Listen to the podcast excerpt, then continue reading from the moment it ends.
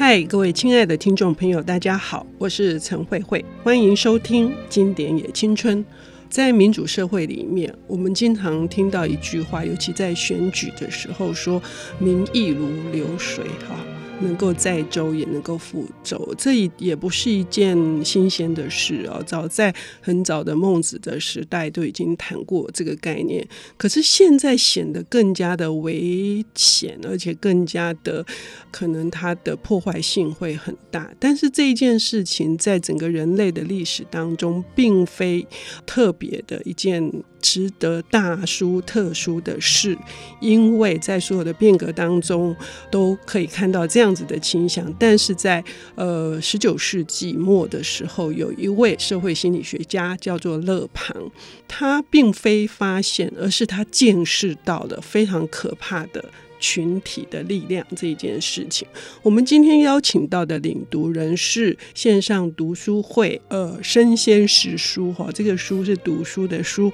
的创办人，非常年轻哦，可是头脑非常清楚。因为我刚刚跟他谈哦，我知道他很热爱阅读，他叫做呃刘俊佑，但是大家称呼他尾鱼。尾鱼你好，好，Hello，你好。呃，你今天带来这本书很特别，是因为你觉得现在来读呃更加有警醒的意味吗？还是说它整个脉络跟爬书的更清楚？嗯，我觉得他这本书叫《乌合之众》嘛，他讲是大众心理学研究，嗯、作者他勒芒他其实是就是群众心理学这个系统的一个早期的一个开发者。对，那讲群众心理学，它其实在这个时间点或者在现代讲呢，它其实有还蛮多有趣的意义的，因为我们现在讲群众，除了是实体的群众，大家看到的可能是游行啊，或者像是选举，像去在这个时间点选举，我们常常看到很多聚集的群众之外，还有线上的群众，社群里面的人啊，像是所以这样子，我觉得从这本经典来看，现代呢，它的意义还蛮特别的。对，虚拟的群众更加的可怕，因为你难以掌握哈，嗯、所以有人可以利用大数据哈，还有我们都觉得民调，民调到底是什么？是不是也跟这件你要谈的那个所谓的群众心理应该怎么定义？就是“群众”这两个字，嗯，勒庞想要探讨的它的特征是什么？OK，他讲的说，其实我们很很简单可以理解，就是其实一群人聚在一起就是一个群众嘛。对，然后我觉得勒庞他在这本《乌合之众》里面呢，他有发现一个。现在听起来会觉得说，哎，好像很 common sense 的事情，可是，在那个时间点，他会觉得是一个很神奇，而且大家会觉得说，哎，你怎么在讲一个很奇怪的理论？就是他讲的是一种叫做心理人群，他讲的是说，就是当一群人聚在一起的时候，他会产生一个新的实体，会产生一个新的个性。听起来觉得觉得很奇怪。我举两个例子，大家可能就可以理解了。嗯、第一个例子就是我们常常会提到乡民，嗯，当你想到乡民的时候，你会想到什么？你可能会想到说，哎，他们是一群可能是很喜欢放话，哎，好像会得罪乡民，呃，而且很酸，对不对？对，对，就是很很酸。然后也也有好的地方，就他们可能常常会有很多有趣的一些发想，就像是什么五楼啊，什么丞相起风啦，这些有趣的一些一些群众的创意。哈，但是乡民他就是一个群体。有趣的事情，组成乡民的每一个人，他的个性其实是不一样的。嗯，他有可能就是一个老实憨厚的工程师。嗯，他有可能是一个学校的老师。嗯，他有可能就是一个很喜欢玩手机的小孩。嗯，他也可能是妈妈。嗯，所以他其实每一个人的个性绝对都不是我们刚刚想到的那个样子，不是他每一个面向每一个时刻都很酸。嗯，但是当他进到这个群体的时候，大家都会觉得说：“哎，对，乡民就是这样的个性。”我觉得这个东西就是勒庞他在《乌合之众》这里面一开始就提到，就是当你的个人进入这个群体的时候，你的个性会被弱化掉，然后甚至是你的一些思考啊，你的智力都会被弱化掉，然后你会被这个群体影响，产生一个新的个性，而且会连带、会感染他们彼此之间的那个呃心理的那个连接、那个纽带，就会变成是独立于自己原本的个性之外，嗯。其实他哦，刚刚讲的是线上的例子嘛，我来讲一个实体的例子，嗯、就是我们想象一个情境，那个情叫做造势晚会，嗯，对不对？你看造势晚会啊，那个什么上面的候选人啊，讲的很激昂，对不对？嗯、然后台下的人就是，不管他是壮汉也好，或者他本来就是一个上班族，或者他可能载着小孩，甚至小孩看着台上讲成那样子，他在台下就落泪了。嗯，就是不管他是怎么，他可能平常也很坚强，他会跟着落泪。然后可能讲造势晚会，大家可能不一定经历过，但是可能演唱会你有经历过。嗯，演唱会的时候哇，台上唱成那样，台下大家会共同的摇摆，随着歌声摇摆。然后那时候大家会觉得说，有一个人被感动，然后那个气氛是很容易被渲染的那种情形，好像整个场都是万众一心的那样子的感觉。对，就这个就是群体，他就是人进入群体之后。他你有没有提到，你很容易被感染，很容易被暗示。那尾鱼谈到一个很重要的，不管造势晚会或者是演唱会，他有台下的人，哈，然后他有一个他们向往的，他们想要去呼应的那个对象，是指领袖这样子的，有这样的特质嘛？然后他是可以操弄，这个当然比较难听的哈，就是他可以去做这个渗透力的，是不是？对。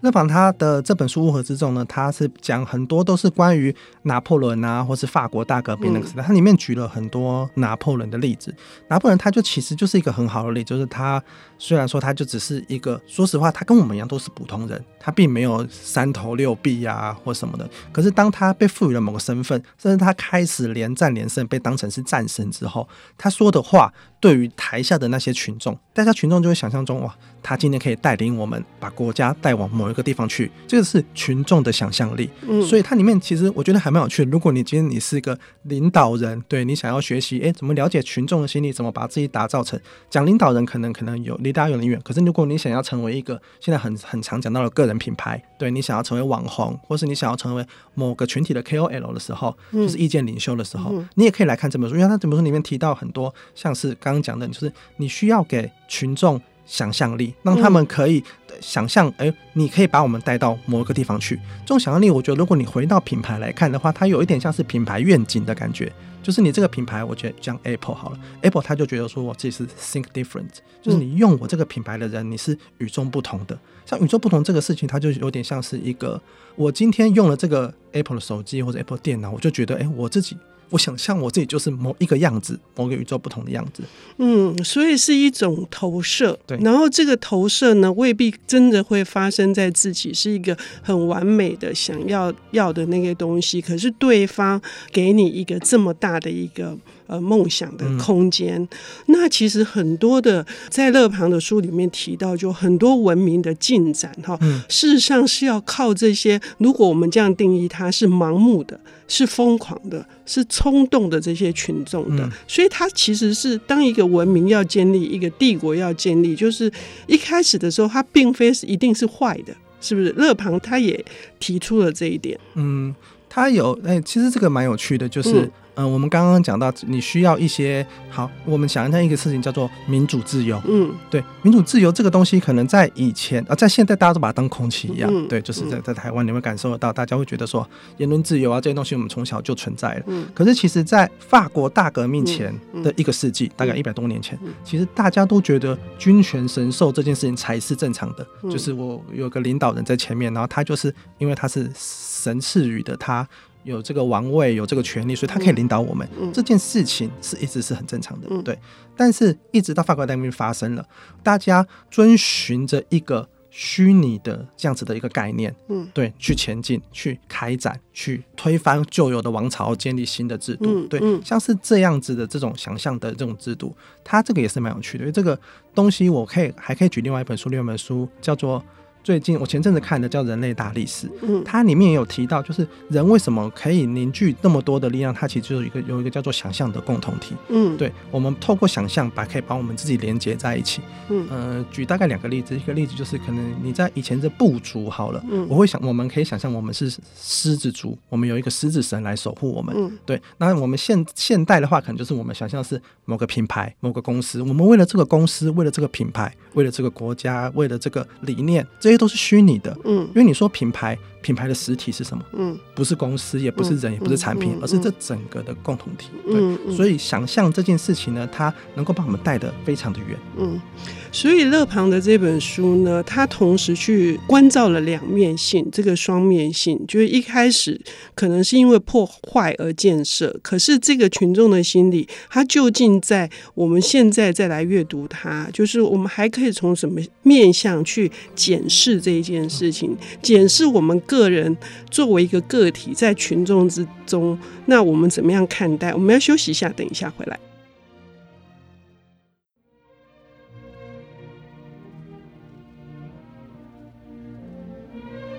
欢迎回到 IC 之音竹科广播 FM 九七点五，现在进行的节目是《经典也青春》，我是陈慧慧。呃，我们邀请到的领读人是线上读书会，叫做生鲜时书，书是读书的书啊。他们说，他们不求流量，他们也不是阔论，他们想要的是用一个言简意赅的方式来传播知识。于是，今天他们的创办人叫做刘俊佑，也就是尾鱼，他带来的是呃呃勒庞，一个法国的社会心理学家，他所著的影响非常深远的哈，是叫做《群众心理学：乌合之众》。那《乌合之众》这本书，究竟我们现在应该怎么看待它？然后我们如何检视它？而且检视这里面有很多的细节啊，我很想听那个鮪鱼告诉我们听众朋友，我们怎么看待这本现在的译本这么好、这么好看的这本书？呃，我第一次看这本书大概在两年前，嗯，对，然后那时候看了这本书，我就写了一篇文章，叫做《这本社群行销圣经在一百多年前就完成了》。对，因为因为我本身是做数位行销啊，就是以后做很多社群这种相关的。研究，所以那时候看到这本书，就觉得一方面是觉得有很有趣的事，就是。勒庞他他是一个跨时空的担忧者，就是他在一百多年前担忧的事情，跟现在跟现在我们发生的事情其实是一模一样。所以他这本书里面也讲了很多他的担忧，这是一个。然后第二个是会发现人其实真的就没什么变，就是一百多年前的人会发生的事情跟现在发生的事情也很像。但是当然场域跟媒介就变了。嗯，对，现在更多的时候的群体跟一些群体的一些纷争是发生在线上，发生在我们所谓的社群里面。嗯，对。所以这本书为什么我会觉得它是社群的圣经呢？当然，除了一开始前面在讲个性的消失之外，还有另外一个是，他其实里面有谈到说，就是群体的行为跟智慧，它其实是跟理性无关的。它很容易受到外在的刺激而产生变化，然后这个刺激呢，为什么现在更容易接收到这件事情？是因为现在的刺激的来源太多了。对，以前我可能要走到广场上，我才能够被一群人刺激。现在我在家里划手机，我的脸书上可能同时出现了好几则，我好像就人在现场看到那个事情发生，我也觉得说哇，怎么那么恐怖？嗯，是其实我们现在受到的刺激越来越多。而且是越来越多元的管道，无孔不入。你在家里，你就好像加入这个群体一样，所以我们更容易发生这样的事情。嗯，他的担忧，也就是说，我们可能会成为某些人的一些奴隶，我们会变成一个傀儡，而且我们会有很严重的弱智化的倾向。哈，那你你会为了这些事情呢，呃，深受这个所苦哈，深受影响，所以最终回去的还是要一个理性的思维哈。那那个呃。呃，就是委于你自己怎么样看待这本书哈？你觉得呃，除了应用之外，我们要怎么样去就是回避，或者是说去避免勒庞所担忧的这些现象？我觉得这个东西很有趣的点是，因为他讲的东西，他讲的其实整本书的概念非常的简单，嗯、就是你在群体里面，你是会变成群体一份子，很容易受影响的。所以我们应该要做的是，更多的像过去的一些智者一样。其实讲的一件事情就是你要跳出框框来看事情，嗯，对，你很多时候你不要那么容易的去做快速直觉的反应，嗯，其实嗯、呃，我都会跟我朋友讲一个例子，就是现在有非常多的科技在讲换脸这件事情。你可能看到一个影片，你会觉得说，哎、欸，总统好像发了什么言了，但是他有可能是被换脸的一支影片。但那是我们要是大家每一个人都是用那种什么，就是膝上反应，就翘一下膝盖就马上反应的那样子的感觉来回应每一个事情的话，我们就会很容易被带着走。而且你带着走，你以为说啊，我就分享到我的涂鸦墙上，或是我就丢到一个群组里面，也没有影响到谁。可是就像刚刚讲的，现在你随时随地都会聚集成一个虚拟的一个社群，你任意的发言都有可能就像是湖水那样，你这边搅动了一个涟漪，然后那边涟漪又引发了另外一个涟漪，它就会成为一个漩涡。这种事情是很容易很容易去发生的。对，所以当我我我给的建议就是。不要那么快的去做直觉的反应，在任何一件事情，不管是评论也好，不管是甚至是很小的转贴也好，嗯嗯。对你宁愿多等个一两天，实际上很有趣，你多可能多可能一两天，这个事情就没有人讨论了。嗯、对，多等一两天或者多等的几分钟再去做评论发言，跟甚至是留言也好，这种事情，我觉得那个东西能够一方面避免你的情绪一直被影响，因为其实这个不是说你要当一个睿智的人还是什么，就是当你情绪这样一直一直起伏，一直被影响的时候，你可能工作也做不好，你可能每天都在担心说啊。那我现在投票投给谁啊？然后什么每天都在担心这些事情，然后你反而哎，家庭也没有顾好，可能小孩也没有顾好，一直都在担心这些事情，一直被可能电视上的争论节目一直影响啊，或者甚至被你的社群里面的一些 po 文一直影响。其实这样对你的生活也不好。那那不是你生活的全部，你也不用非得一定要加入那个群体里面，好像你才能够去证明一些什么。对，我觉得对每一个个人来说，这件事情都是需要去，都可以去多思考。嗯，尤其是呃，尾鱼带来这样子一本书，里面还针对了非常多不同的群体，像选民是一个群体，甚至陪审团是一个群体，还有这些犯罪的人。嗯是某一类的群体，他们到底是呃什么样子的结构？然后他们为什么会产生这样的行为？都有非常细腻的这个分析。那从这些案例跟他所勒庞所勾勒的这些东西，我们其实反推到我们自己在看。这个群体的这些所有的作为，就能够像尾鱼说的，我们要如何跳出那个框框？嗯，那么最后呢，呃，尾鱼还对这本书还有哪些地方要提醒的？要觉得更是一个重要提示呢？嗯，OK，这本书我觉得它就是你可以从三个面向来看它。第一个面向就是，呃，就像我们一我们我们一般人，我们要怎么样不被群体影响？对，这个东西是很第一个面向，大家可以想到的。然后第二个面向就是，如果你今天你是想要去影响群体的话，嗯、对你也要理解大众心理学、群众心理。我觉得就是，如果你今天你想要去影响任何的群体，当然我希望大家都是好的影响啦。对，嗯、对，只是这件事情的话，这本书它也可以给你很大的价值。因为，呃，我有跟我朋友介绍这本书的时候，就跟他说，就是我们常常在做社群行销的人都会被。Facebook 改版版了，赖改版的，这些规则给绑住。对，好像我好像要做什么调整，可是实际上这本书它讲的是源头，嗯，就是群众心理这个源头，从法国大革命到现在都没有变的群众心理。对，嗯、那之后你想象中一个东西一百年没变，它下一个一百年可能也不太会变，嗯、所以你了解了这个，你就不会被那些规则给束缚住。嗯、所以我说这个是应用层面的。嗯，我觉得第三个层面大家也可以来看到的是，呃，有趣的是你可以看经典，他在讲那个时代跟现代有没有哪些地方是不同的。嗯，我们刚前面一直都在讲相同的嘛，嗯、对，有很多不同。同的地方，像是这个人蛮有趣，它里面就有一章在讲，呃，妇孺之言不可轻信。嗯，对，就是他在那个时代有他的限制。嗯、对，因为那个女权运动大概在二十世纪才开始，所以他在那个时代，他其实还是会觉得说啊，小孩的话或是女人的话，他是不能够相信，尤其是这样的一个群体。嗯，对，我觉得你可以从这边可以看到，就是。读书的时候，你不是要尽信书中的每一句话，或是你不是要去作者说什么，你就是你就是信他。对，从读经典你也看到，就是人他的都有他的局限性。那个局限性虽然说他有某部分超越时代，但他也有某部分是被时代限制住的。嗯，我觉得这是第三个面向来读这本书有趣的地方。非常好，可是我们也不会因为说，即使他有一些呃利润呃可能过于陈旧而全面的否定了这本书，因为他开启了非常多讨论。论与思考的一个后继，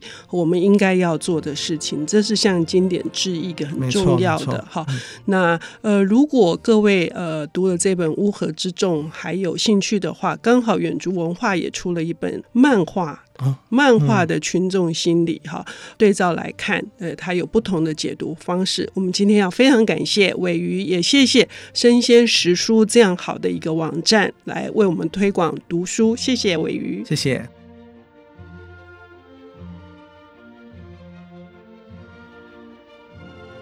本节目由 IC 之音与瑞木读墨电子书联合制播，经典也青春与您分享跨越时空的智慧想念。